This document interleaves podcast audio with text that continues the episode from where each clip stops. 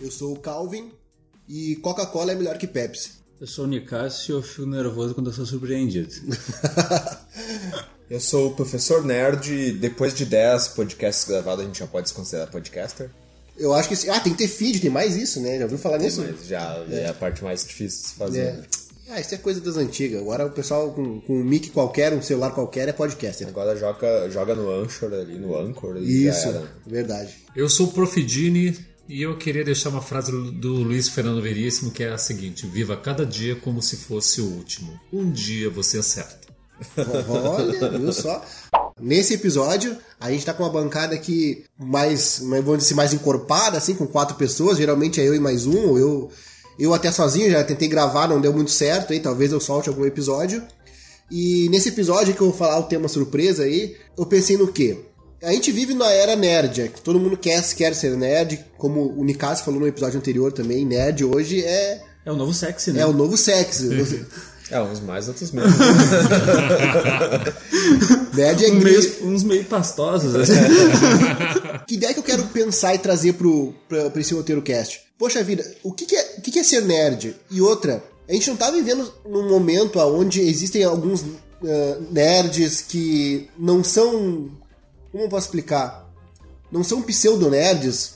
Existe nerd de micro-ondas, por exemplo, que segue um tutorial de como eh, entrar para esse mundo ou fazer parte desse grupo, porque o pessoal hoje em dia me parece que todo mundo ama Star Wars, todo mundo conhece tudo que é, que é história em quadrinho, todo mundo já leu tudo, quando na verdade, alguns anos atrás, antes desse, desse estouro da Marvel e antes mesmo de Star Wars retornar aí com o episódio, episódio 7, eh, a coisa não era tão assim, né? Bem, bem, pelo contrário, tu via em grupos do Facebook, por exemplo, a velha guarda conversando sobre o Star Wars. E hoje em dia parece que existe um grupo de pessoas aí, né, da juventude, que entrou de cabeça nisso aí. Só que será que é orgânico isso? Será que é de verdade? Porque o que me parece é que eles entram no, no YouTube lá, escutam um jovem nerd, olham meia dúzia de vídeo do Omelete e entendem que eles são nerds. Como é que funciona? O que vocês acham sobre isso? O conceito da palavra nerd, só para especificar isso, ele já, já é antigo, ele surgiu para tratar pessoas que conheciam muito sobre um determinado assunto. Podia ser um nerd de games, podia ser um nerd de quadrinhos, podia ser um nerd de, de filmes, podia ser um nerd de séries. Tipo, é para especificar o teu grande conhecimento além de tu ser fã, de um determinado assunto específico. Então ele não precisa, tipo, conhecer há muito tudo. tempo. Não, mas ele não precisa, não precisa ter muito tempo. Mas ele tem que ter grande conhecimento. Ah, Utilizava-se a palavra nerd para separar dentro, até dentro das escolas, que surgiu nos Estados Unidos, né? Para separar do que a gente chama de CDF aqui, né? Que é o famoso cu de é, ferro. É, aqui no Brasil. Cu de ferro. Puta merda. Aqui no Brasil esse termo começou a ser utilizado, acho que já nos anos 2000, assim, nos anos 90, né? Foi um, um, é, final dos anos 90. Uma criança, adolescente, pré-adolescente não se utilizava na escola pelo menos não se utilizava até os anos 2000 esse termo, depois começou a se utilizar, assim. E, e de forma pejorativa, né? É, sempre foi. O, o, próprio CDF também era pejorativo, assim, né? É que o CDF ele é o cara que ele é tratado como o cara que manja de tudo das matérias da escola, né? Sim. Da escola. Da escola, especificamente das disciplinas da escola. E o nerd, ele, tra ele transcende essa, essa, essa, barreira, né? Ele vai para pro mundo cult, né? Mas indo por esse teu caminho aí, então, existe nerd de micro-ondas, então, nerd miojo, por exemplo, se o cara estudar muita uma coisa de forma intensa por pouco tempo e especializar naquilo, ele se torna nerd, porque tem isso autoconhecimento. Daí é uma consequência isso? do avanço da informação, né? Hoje em dia tu tem muita informação sobre tudo e com pouco tempo de leitura tu consegue adquirir algum conhecimento sobre alguma coisa, né? É, o que, que eu vejo assim na, na nossa época é estigmatizado o, tanto o CDF quanto o nerd, assim. Que, porque muitas das coisas que hoje são consideradas nerds, que são, são consideradas até, digamos, a, da cultura pop são valorizadas, elas eram consideradas coisas de criança, né?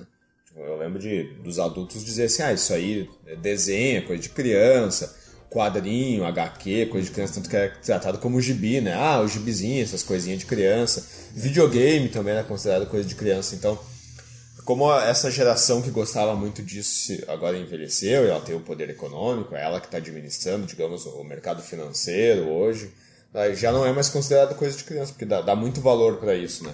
E o mercado descobriu que vende muito, né? Então é financeiramente valorizado, assim, né? Só que ao mesmo tempo também eu vejo hoje um público que, que quer ter o, o digamos, que não quer deixar que a coisa se popularize mais, entendeu? Tipo, Ah, eu fiquei, sei lá, 20 anos consumindo o quadrinho tal, sei lá, o quadrinho do Homem de Ferro. Daí agora, porque saiu o filme do Homem de Ferro, aí todo mundo gosta. Daí parece que esse que ficou consumindo o tempo todo disse, não, os outros não podem gostar, ou tipo, eu, eu sei mais daquilo, então eu sou detentor daquilo, entendeu? É quase como se aquilo fosse meu, né? Não fosse propriedade do cara que consome há mais tempo. Sim. Esse é o nerd chato. O nerd chato que. É, Mas esse nerd não seria um nerd raiz, assim, tipo, porque ele realmente consumiu aquilo naquela época. Porque eu vejo ve- gente no YouTube mesmo, de, com 14, 16 anos, ah, falando, ah, dando tutorial de, de, como, de como ler as HQs, ou. de- porra, sei lá, eu acho meio doido isso, entendeu? Ou, ou eu tô sendo preconceituoso. É, eu, eu considero um pouco assim, meio. Porque eu acho que tem que, tu tem que estar feliz de que aquilo que tu gosta tá fazendo sucesso agora, entendeu? Que tá chegando num público maior. Tu tem mais pessoas pra falar sobre Tem mais né? pessoas pra falar sobre isso. E eu vejo que às vezes é meio que o contrário, assim, é aquilo que a, das pessoas se ofendendo porque os outros estão gostando, entendeu? É claro, tem aqueles que, que realmente chegaram ao conhecer o negócio ontem e querem mostrar que sabem mais quando não, não é verdade, entendeu? Então tem o, o novo nerd chato, existe o novo nerd e que é chato, entendeu? Que quer saber mais chegando ontem, assim, né? Assim como existe o hater sem conhecimento, né? Que, ele, que, ele, que ele tenta, que ele adquire o mínimo de conhecimento sobre uma determinada coisa e se, e se sente apto a né? criticar aquilo ali, né? Ah, sim. Isso daí que incomoda aquele público nerd que tu chamou de raiz, né? Que é aquele pessoal que, que, que se apaixona por uma coisa, conhece os defeitos, sabe criticar, mas ele não, não consegue engolir as pessoas criticando aquilo ali. Ele, ele exige conhecimento, né? Sim, sim. É a mesma coisa que o conhecimento acadêmico, né? Tu não vai deixar que o cara faça um exercício leigo do- da crítica acadêmica à, à toa. Tu, tu vai ter, só que, tu não, só que pra, pro mundo nerd tu não tem uma regra assim. Tu não tem uma regra que, que crie ba- barreiras que nem o mundo acadêmico.